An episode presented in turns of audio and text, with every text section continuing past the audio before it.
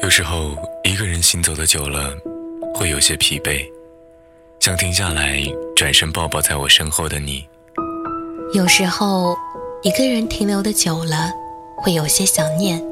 想找个时间静静聆听你那触碰心底的声音。记录最小的时刻，记录最小的时刻，发现最大的温暖，发现最大的温暖。无论你在哪里，不论你在哪里，一听一听，用声音，用声音陪伴你左右，陪伴你左右。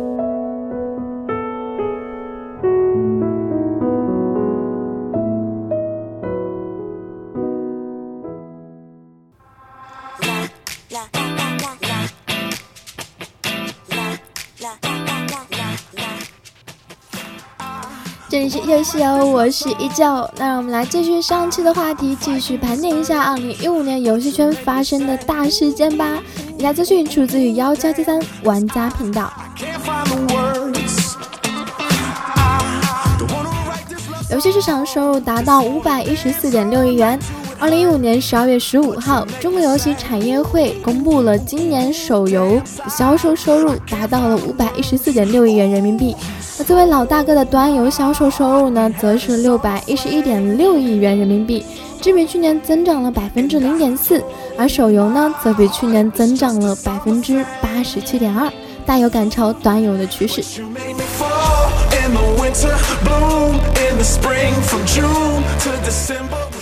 WC 环境差引吐槽爆吧。二零一五年十二月十七号，WC 二零一五全球总决赛在银川开幕了，总共有三十二个国家和地方的七百多名选手参赛。比赛共设有十一个比赛项目，全部奖金数额超过千万元人民币。然而，源于官方赛事准备工作的不充分，导致选手和一些游戏项目出现了不小的瑕疵，更有外国记者被冻得不敢写稿子。现场诸如伙食差、没有休息室、主舞台没有隔音室，导致大批主流电竞比赛不在主舞台，观众站着看比赛，选手夜里四点仍有比赛。等一系列问题呢，遭到了玩家的疯狂吐槽。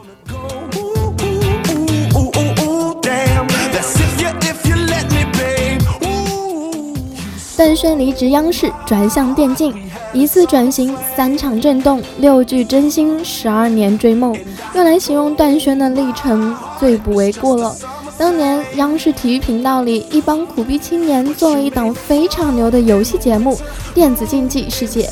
段轩呢，就是这些苦逼青年的其中之一。幸运的是呢，他因为担任主持人被广大玩家熟知，毕竟是中央电视台，在电视还当初独步江湖的时候，影响力远远不是现在微博、朋友圈什么的能够比拟。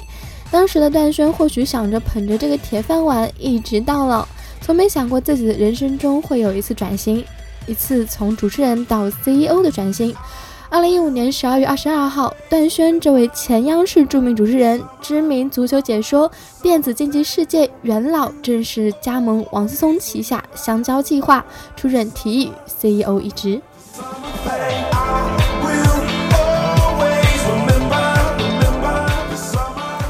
炉石主播直播飙车出车祸，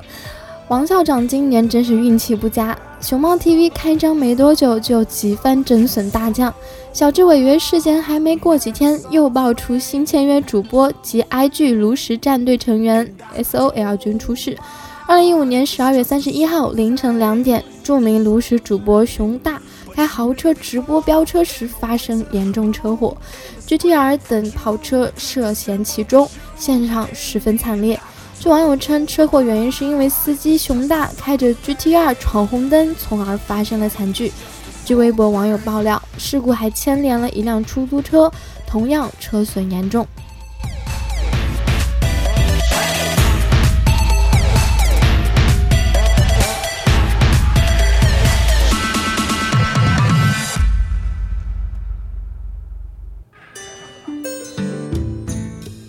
这里是一听网络电台，如果有各位听众朋友喜欢一听电台的话，可以加入一听的 QQ 粉丝群幺零二三四八九七幺幺零二三四八九七幺。同样，你也可以在微信公众平台上搜索一听即可关注啦。我是主播一九，我们下期节目再见喽。